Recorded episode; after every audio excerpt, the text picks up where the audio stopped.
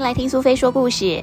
今天苏菲要跟大家分享的是冬至的故事哦。小朋友，你知道为什么冬至要吃汤圆吗？传说很久很久以前的一个冬至，有一个城里来了三个乞丐，他们是一对夫妇，带着一个小女儿，在好冷好冷的冬天里面。乞丐的太太又冷又饿，而且还生了重病，于是就这么死了。乞丐为了要筹钱埋葬他的妻子，只能忍痛把女儿卖给别人做奴婢。但是，一想到要离开相依为命的老爸爸，女儿伤心的晕了过去。老乞丐向路人乞讨了一碗米汤，一口一口的喂给女儿吃。老乞丐又去乞讨了几个糯米团子来充饥。可是呢，这个老爸爸还有他的女儿互相推来推去，谁也不肯先吃。于是乞丐爸爸就跟女儿说：“女儿啊。”今天我们的离别，就像这个糯米丸子分成了两半。我们团圆的时候再吃丸子好吗？说完，两个人就含着泪水吃掉了这一颗糯米丸子，依依不舍的分手了。自从他们两个人分开之后，又过了三年，老乞丐音讯全无。但是每年只要到了冬至的这一天，这个女儿就更加的思念她的爸爸。她心里想：爸爸现在可能还是又穷又冷，他可能不愿意跟我见面。那我到底该怎么跟爸爸相认呢？于是他想到了一个好方法，他对他的主人说：“主人呐，今天是冬至，家家都吃圆子，那门神也该要敬敬他。”主人同意了，于是呢，他就搓了两个又大又圆的糯米丸子，粘在门环上。他想。这样一来，如果爸爸回来看到了门环上的这个糯米团子，一定不会找错门。谁知道这个老乞丐还是没回来。第二年，女儿又把这一个汤圆给粘在窗门、猪舍、牛舍、牛头上，就是为了要表达对他爸爸的想念。他们的邻居看到了，取其团圆吉利的含义，于是也照样去做。就这样，到了冬至，大家就会在这一天吃汤圆，希望能够一家团圆。除了这个传说之外，还有另一个故事，也说着为什么冬至要吃汤圆呢？相传冬至是牛的生日。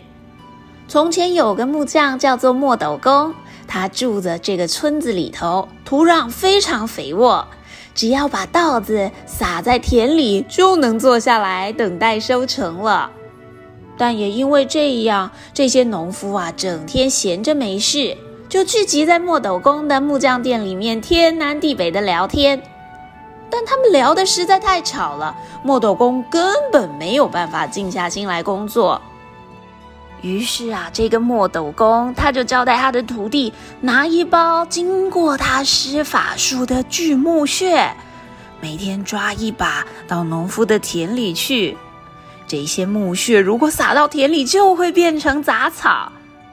他希望这些农夫们能够养成勤劳的好习惯，天天都下田除草。不过没想到啊，真正懒惰的人不是农夫，而是他的徒弟。因为徒弟嫌天天撒这些木屑太麻烦，于是干脆一口气把整包木屑全部倒光光了。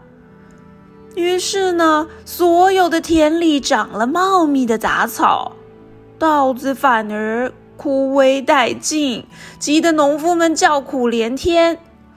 墨斗公眼看他的徒弟闯下大祸，就把他变成了一只牛，来帮助农民耕田除草。墨斗公的徒弟变成牛之后，懒惰的个性仍然没有改变。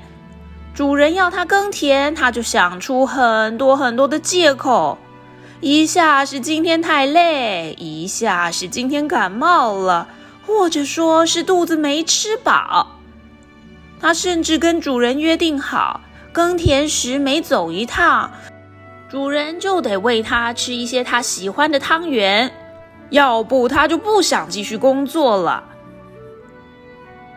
在天上的佛祖看到这头牛如此的狂妄又懒惰，就在牛的下巴钉了一颗钉子，让他再也不能开口抱怨，因为他喜欢吃汤圆。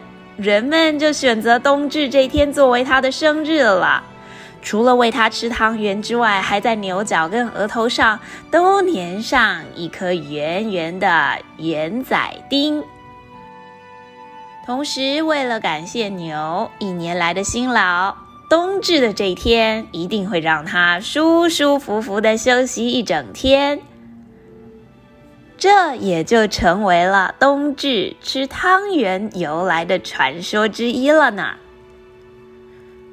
小朋友，你喜欢今天冬至吃汤圆的故事吗？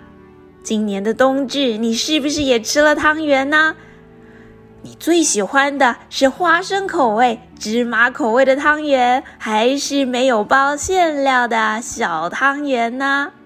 因为冬至是一年当中有最长夜晚的一天，所以以前的人民相信，过了这个夜晚之后，阴气会越来越弱，阳气则会越来越强，所以把这一天称为阳生，意味着阳气开始产生了，万物又开始复苏了。所以过完了冬至，就意味着新的一年的开始。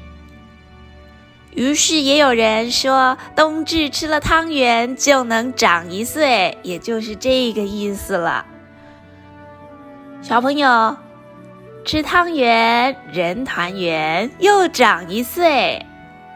度过了这一天冬天最长的夜晚之后，新的一年就要开始了。